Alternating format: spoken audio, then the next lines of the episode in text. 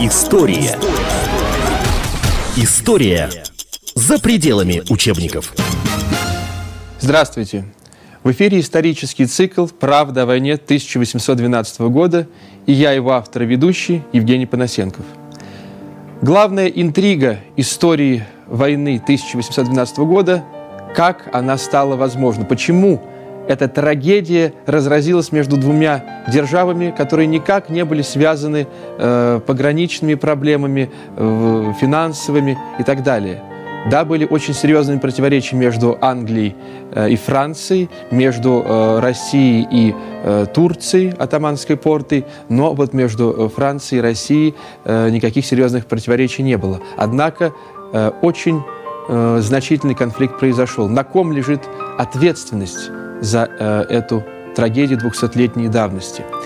Сегодня мы сделаем основной акцент на личности э, императора Александра I.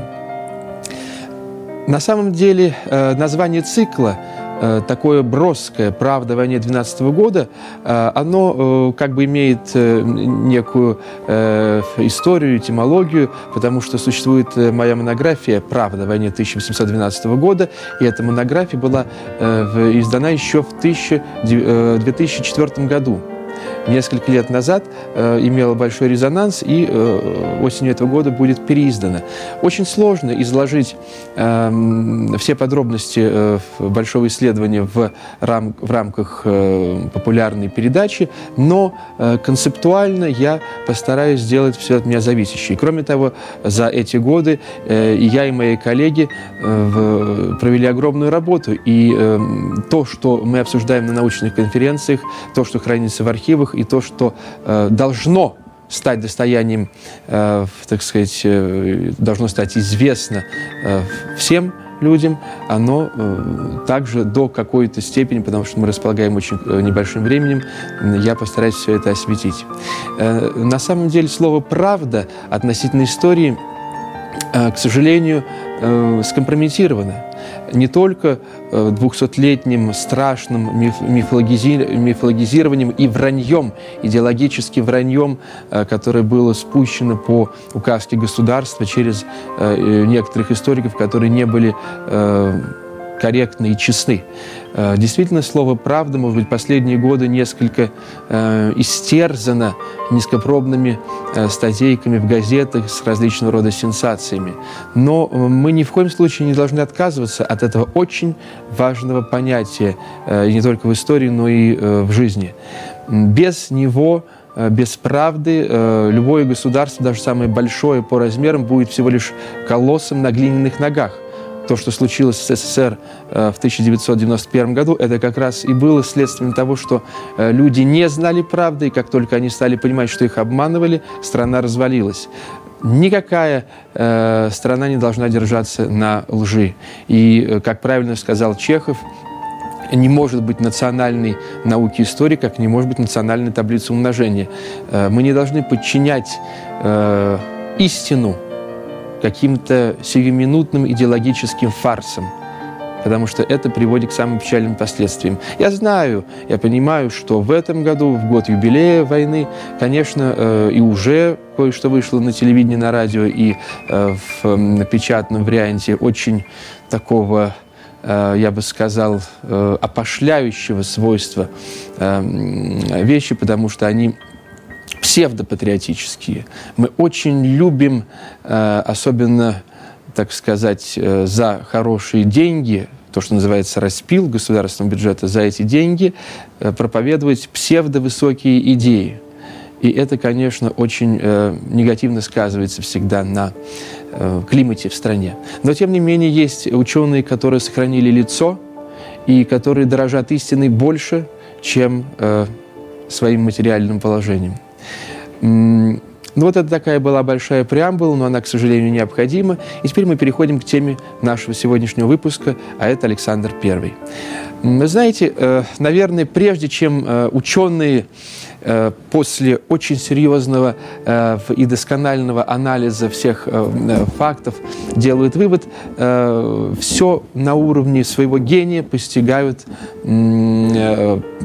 поэты, писатели и композиторы. Поэтому не секрет, действительно, Пушкин очень точно определил э, суть характера и суть жизни Александра I. Он назвал его властителем слабым и лукавым. Гоголь вывел э, образ Александра в, э, э, так сказать, в характере Манилова, который вот такой прекраснодушный, очень обходительный, очень доброжелательный, но бесплодный. Бесплодный, потому что нет таланта, нет энергии, нет каких-то конкретных целей, поэтому ничего не вышло.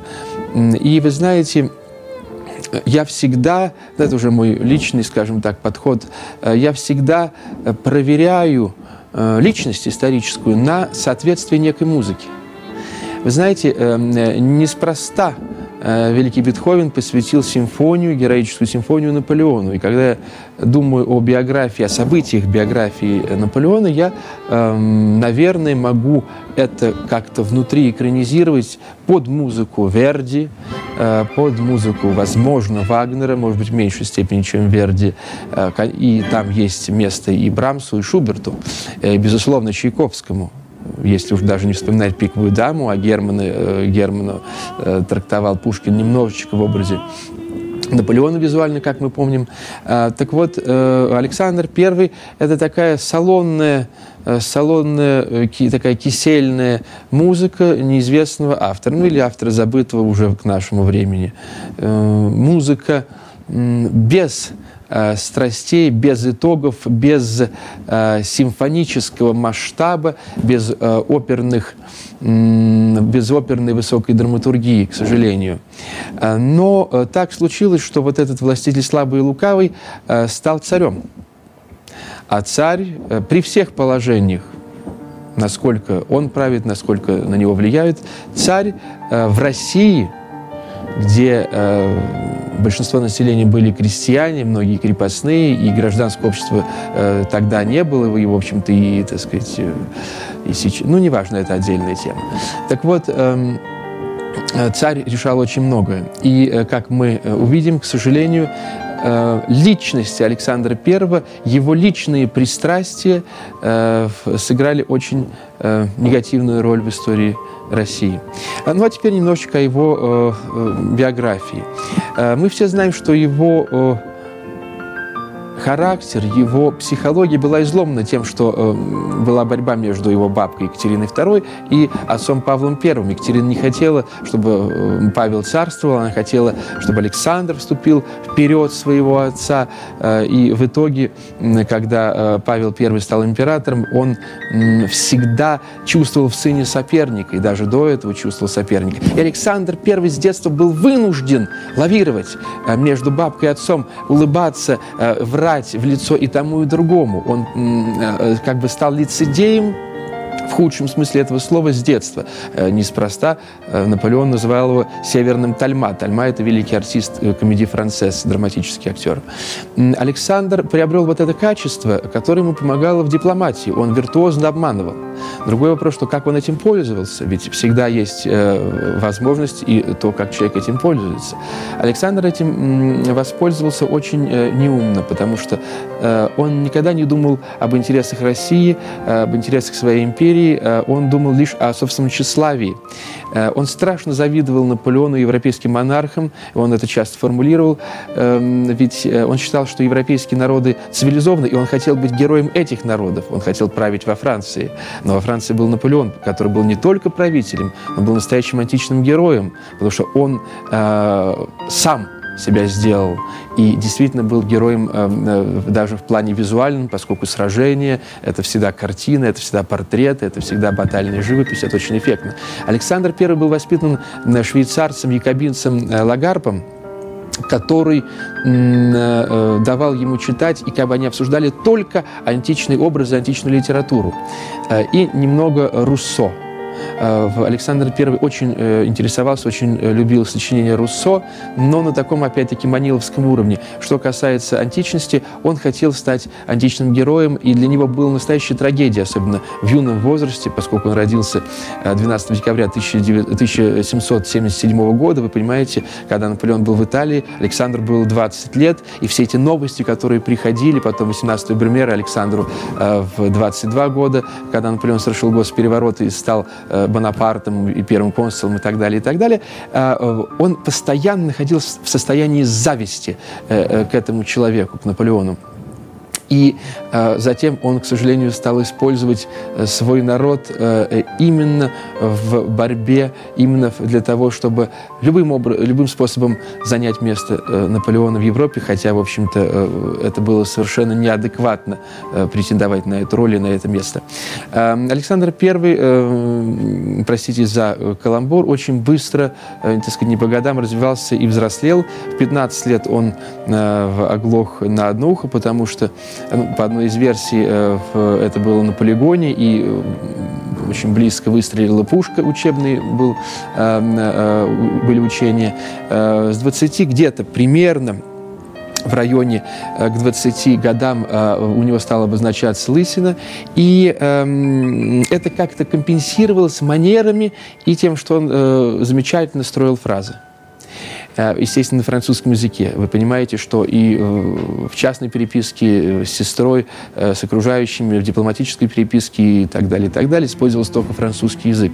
Поэтому весь этот квасной патриотизм, который потом пытались приписать к 2012 году, он был весь на французском языке, естественно.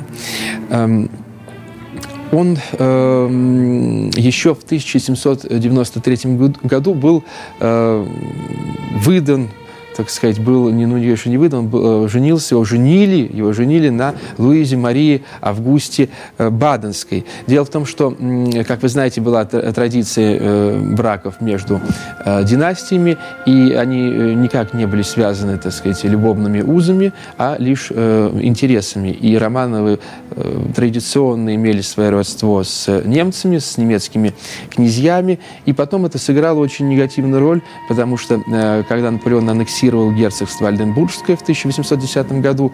Эм, Альденбург эм, э, нарушал условия э, соглашений э, по континентальной блокаде Англии. Это был одним из ну, конечно, внешних поводов, но тем не менее поводов к войне, потому что герцог Альденбургский был дальним родственником жены Александра. Эм, но если возвращаться к их браку, то действительно это был брак э, династический и во многом фиктивный, потому что всю жизнь Александр I и его жена э, спали в разных э, спальнях, и вот даже две дочки, которые умерли во младенчестве, они были одна от Адама Черторышского, друга и министра иностранных дел Александра I, и другая от штаб-ротмистра кавалергардов Алексея Охотникова, который какое-то время был приближен э, ко двору. Э, при этом, на самом деле, это было в порядке вещей. Александр I это никак не смущало. Вообще, что касается личной жизни Александра I, про нее есть очень много слухов, но мало что известно достоверно. Из того, что известно достоверно, мы знаем очень долгую связь с баронессой Крудинер. В конце его жизни но эта связь была странной, такой сектантской, потому что она была, так сказать, помешана на религиозности и в это как раз та эпоха, когда Александр I пытался замолить свои грехи и стоял по 12 часов на коленях. Это после 815-820 годов, последние годы жизни. Эм, ну, вот это та связь, которая известна. Опис, описать характер Александра э, э, можно какими-то штрихами, которые нам известны из мемуарной литературы. Но э, я хочу сказать, что еще не вся мемуарная литература введена в научный оборот э, достаточно, потому что, например, э, очень интересные э, мемуары графини Шуазель Гуфье, которые вышли еще в 1829 году и были переизданы к юбилею войны в 1912 году, вот я держу в руках это переиздание, э, они э, содержат в себе массу интересной информации, но, к сожалению, не, практически не использовались исследователями. Э, да, издание вышло совсем маленьким маленьким тиражом, оно малоизвестно, но тем не менее э, это не повод к тому, чтобы его не использовать. Вот, например, какой случай влюбленная, влюбленная, кстати говоря, э, дама описывает, э, он произошел в Литве э, после окончания кампании 812 года, вот буквально это декабрь-январь, декабрь 12 года, когда еще вся трагедия была перед глазами, когда выжженная территория от Немана через Смоленск к Москве, когда страдания собственного народа были на глазах, и когда в армии, которую привел Кутузов в Вильно, современный Вильнюс была практически уничтожена. Александр I думал только об Аллах, Александр I э, думал только об идеях Руссо, причем не всерьез, а так вот то, чем, то, о чем они говорили, то, что они обсуждали. Александр э, был э, как она пишет, сама изящество, сам легкость, такой вот порхающий мотылек. И когда они заговорили о Наполеоне, о его манерах, о том, что он, может быть, не так э, в, в манерах, не так по-маниловски рафинирован, э, и о том, насколько Александр умеет себя красиво подать, и внешне, и так далее, и так далее. И вот э, такой диалог. «Ваше Величество», — сказала я, вот эта дама-мемуаристка, «весьма редко бывает, чтобы государь соединял в себе все достойные и красивые качества. А, но примеры этому бывают, сказала а, госпожа Ф, которая сидела рядом. О да, конечно, с живостью подхватила я. Тотчас угадав, кого я при этом разумею, государь краснее закрыл себе лицо обеими руками и сказал с самой любезной улыбкой, пожалуйста, без комплиментов. Вот видите, вот это такая очень дамская манера, да, закрыть лицо руками сразу, все, э, э, это и есть э, сущности натуры Александра. И разговор, который Шазель Гуфье описывает на нескольких страницах своих мемуаров, он поражает, потому что он э, не напоминает разговор между э, императором, как официальным лицом, и статсдамой. Он не напоминает разговор между мужчиной и хорошенькой женщиной. Он не напоминает разговор человека, который э, думает только о текущем моменте э, и подчинен вот всей той трагедии, которая происходит. Это разговор конфитюрный. Э, и, э, конечно, это поражает. При этом я хочу сказать, что вот э, останавливаясь на этих мемуарах, Здесь, э, как ни странно, и нам это будет важно немножко э, позднее вспомнить, есть очень интересные материалы касательно плавно войны 12 года. Э, я расскажу вам вкратце следующий нюанс. Историки очень много лет спорят о том, был ли план отступления от Немана до Смоленска и дальше заранее принят русским командованием. Действительно, не существует письменных приказов Александра I по этому этому поводу. Есть несколько планов перед войной, и наступательных, и отступательных, но вот нет плана э, задокументированного на этом уровне. Я думаю, что этот план был, естественно, настолько секретен, что он даже не э, подписывался Александром и Барклаем де Толли. Я думаю, что это обсуждалось именно на уровне концепции, э, той концепции, которую э, Барклай де Толли проводил в первую часть кампании, когда армия э, отступала. Э, и все шишки на него посыпались, после чего избрали Кутузова, а Кутузов уже имел зиму, и, э, так сказать, зима ему помогла. И, как правильно писал Пушкин, э, в, и э, у Барклая украли замысел, задуманный глубоко. То есть вот этот замысел, который приписывает Кутузову, который уже, так сказать, получил отступившую вглубь армию. Это, конечно, план, который осуществлял Барклай де Толли, э, который был принят Александром, как мы потом выясним, с подачи, с идеи э, э, предателя Наполеона, его бывшего маршала Бернадота. История. История за пределами учебников. В эфире исторический цикл «Правда о войне» 1812 года и я его автор и ведущий Евгений Панасенков. Сегодня мы сделаем основной акцент на личности э, императора Александра I. Но вот любопытно, что говорит Александр э, буквально по итогам кампании в разговоре с э, статсдамой. Мы не могли по собственному почину пойти на риск войны против таких искусных генералов с армией в течение 20 лет, привыкшей побеждать и командуемой великим полководцем, таланты которого и военный гений до этой кампании не знали поражений. А, скорее, чем отказаться от намеченного плана и принять условия, которые Наполеон хотел мне приписать, я готов был пожертвовать не только Москвой, но и Петербургом, и удалиться в Казань, вглубь России, хотя бы до границ Азии. И при этом, опять-таки, я не рисковал настоящими границами, ибо, ибо Петербург, построенный на шведской земле, а Москва – наше древнее приобретение. То есть э, это поразительно. Он готов был оставить Москву, которая оказывается хоть и древней, но приобретение, и Петербург, который стоит все еще для него на шведской земле. Видите, это такая очень нечестная риторика, да, потому что но ну, неужели для него э, Казань это больше, более истинная Россия, чем Москва, допустим, или даже Петербург? Э, видите ли, э, здесь речь идет о другом. О том, что Александру Первому было принципиально другое. Наполеон или я. Он или я вместе мы не можем царствовать. Это его фраза, которую он сказал еще за год до войны. Действительно, Александру не важно было, сколько жертв придется принести его отечеству в войне. Сколько людей погибнет, сколько городов будет уничтожено уничтожено. Э, он думал только об одном, чтобы э, всеми ресурсами, уже не военными, поскольку все, как вы знаете, сражения под Смоленском, под Вязьми, под Бородино, под, Мар, под Малым Ярославцем были русскими проиграны, чтобы э, в, э, любыми ресурсами человеческими, э, в, территориальными, так сказать, бытовыми, чтобы всеми ресурсами э, бороться и э, чтобы Наполеон э, не одержал политического Э, э, верха. А что такое политический верх для Наполеона? Э, это всего лишь выполнение условий Тильзитского мира, на который он имел право, и об этом мы будем говорить чуть позже. Александр I действительно ненавидел э, вот эту ситуацию, что он русский государь. И когда он вошел в Париж, как вы знаете, он запретил большей части армии э, размещаться в городе. Э, когда гвардия э, целый день голодала на, Елисейских полях, э, то один солдат даже был расстрелян за то, что взял э, кусок хлеба из э, хлебной лавки французской. Александр всегда выказывал французам такую лесть потому что он хотел быть их императором, но это исторически было невозможно. Александр, естественно, ну, понятно, что он не любил вспоминать об Аустерлице, который был страшным поражением, в котором он участвовал но и Бородино. Да, это было поражение, но тем не менее это было крупное сражение войны 12 года. Он стыдился э, памяти о, о Бородинском бою. Э, Александр, э, даже все проекты Конституции, вы знаете, позднейшие пред 20-х годов, все были на французском языке.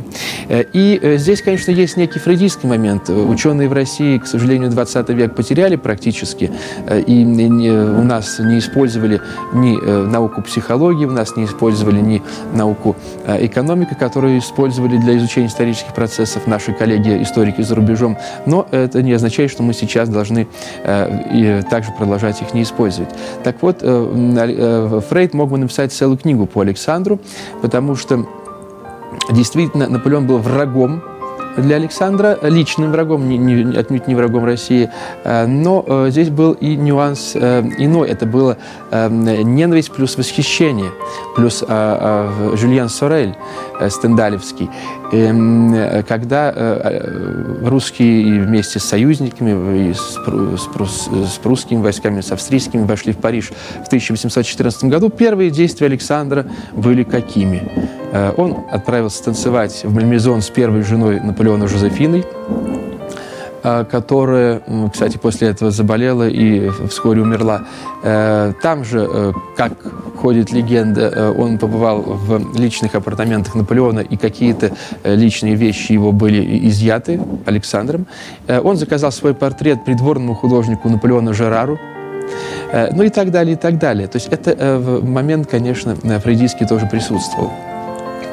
Что касается России и Александра, вы знаете, действительно, э, э, это такая э, шутка, которая правда, когда император уже Николай спросил у Ермолова, что, вот что для вас сделать, да, какой подарок вам, какую награду. Ермолов ответил, сделайте меня немцем. Действительно, 40% генералов русской армии были иностранцами. И эм, даже э, вот такой интересный факт, который, с одной стороны, говорит о том, какое влияние имели иностранцы при Александре и при Николае, а с другой стороны, о характере э, Александра. Вы знаете, ведь э, его отец Павел I был убит э, с ведома августейшего э, будущего царя Александра I, с ведома его сына. И э, он был убит группой, среди которых был и Николай Зубов, это зять Суворова, как вы знаете, э, и э, Левин Август фон э, Бениксен. Леонтий Леонтьевич Бениксон, генерал русской армии, который участвовал в убийстве Алекс... Павла I, но который при Александре I занимал самые видные посты, потому что он командовал сначала корпусом в войне 1807 года с Францией, а затем был главнокомандующим всей армией. Э, в войне 12 года он э, был начальником главного штаба. Это очень серьезные э, должности. И это убийца, это убийца его отца. Александр I э, в, э, все это знал, и более того знал, он, так сказать, принимал, естественно, как царь решение. Э, э, то есть это тоже свидетельствует о как бы сейчас сказали, сейчас очень модно опять стало говорить про мораль и нравственность, вот о моральном облике э, Александра. Э, возвращаясь э, к Бениксену, э, любопытно, что этот русский генерал, который даже командовал русскими армиями, он никогда не менял подданство английскому королю, потому что он родился в Брауншвейге и прожил в Ганновере, и умер, кстати говоря, в Бантельне, тоже не в России.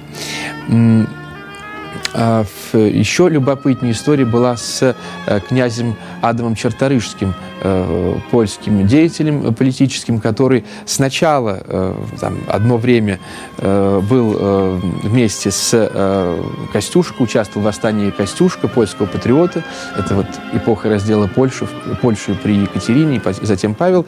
А затем Черторышский жил в России, они в молодости сошлись с Александром Первым. Павлу это не нравилось, он его удалил, но потом, после смерти Павла, Черторышский стал членом негласного комитета комитета молодых друзей царя и министром иностранных дел. Как вы понимаете, он проводил политику э, не сильно в интересах э, русских, э, так сказать, э, граждан. Э, еще любопы более любопытный персонаж – это Карл Роберт фон Нессельроди. Э, Нессельроди как шутили Носсель вроде, эм, его отец э, служил Австрии, Голландии, Франции, Пруссии. Сам на Сироде э, родился на борту английского судна, потому что его отец был послом России в Португалии одно время. И эм, он работал на разных дипломатических послах. Э, в первые годы XIX века вошел, э, сошелся эм, близко с Меттернихом. Это Клеменс э, Меттерних, великий дипломат, канцлер Австрии многолетний, который как бы был вот сутью и смыслом такого дипломатического масштаба личности.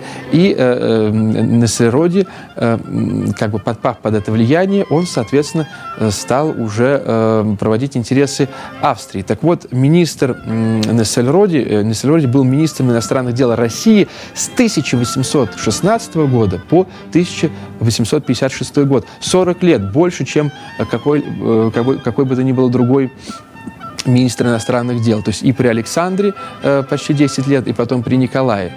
И за все это время, он очень долго прожил, он так и не научился говорить по-русски.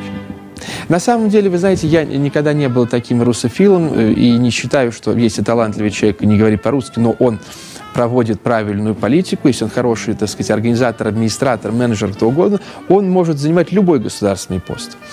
Но, э, вы понимаете, и на Сироде, и э, в Черторышске все они как бы были подчинены интересам других государств. И э, Александр I, зная и понимая это, э, все равно, тем не менее, их э, назначал. Что касается самого Александра I, то его интересы совпали с Англией. Не только потому, что его отец Павел I был убит на деньги англичан – потому что, вы знаете, Павел пошел на сближение с Францией, с Наполеоном, э, и Англия, которая традиционная, э, традиционный враг Франции, что называется, по современ... на современном языке заказала Павла, и через княгиню Львову, через светскую, так сказать, лицу были переданы деньги от Англии к заговорщикам, и все это было как бы вот совпали интересы, с одной стороны, недовольных Павлом среди верхушки знати в России и э, э, англичан, которым был невыгоден союз Франции э, и России. И э, да, действительно, над Александром всегда был этот пример, этот домоклов меч, что убили его отца. Но, тем не менее, вы понимаете, Александр это другой характер, чем Павел. Э, он устроил ту же вольницу для э, аристократии, как была при его бабке Екатерине, и уже его убить было практически, так сказать, невозможно, потому что это убийство не поддержало э, русская знать. Это нужно было делать очень тогда серьезными методами, какими-то на улице, через английских агентов и все прочее, и это было бы гораздо сложнее. Так вот, Александр I совпал с Англией интересами исключительно личными – Э, связано это, как я уже говорил, с Наполеоном, его личной завистью, ненавистью к Наполеону. И э, здесь есть несколько факторов. С одной стороны, да, э, русский трон, русские монархи всегда нуждались финансах, потому что страна не умела зарабатывать, вы знаете, отстал, отсталая система э, властвования, хозяйствования. Э, Екатерина брала э, бешеные долги э, в, в, Ан... в Голландии, которые э, смогли рассчитаться только в 1898 году. Э, то есть всегда был недостаток наличных денег, Алекс. И э, мы знаем, что Англия платила континентальным державам по э, 250 тысяч фунтов стерлингов, огромные деньги, на 100 тысяч э, солдат континентальных государств, которые выставлены в коалиционной борьбе с Францией. Э, э, и понимаете, что эти деньги э, при абсолютной монархии во времена Александра I, конечно, прежде всего поступали, эм, и ими мог распоряжаться царь лично. То есть этот фактор тоже был. Но прежде всего, безусловно, э, речь должна идти о личном зависти к Наполеону. А, в следующей передаче мы э, рассмотрим как бы вот эпоху между э, смертью, между убийством Павла I и Тильзитским миром, то, что привело к причинам и в итоге к войне 12 года. Ну а на этот выпуск я с вами должен попрощаться. Увидимся. История за пределами учебников.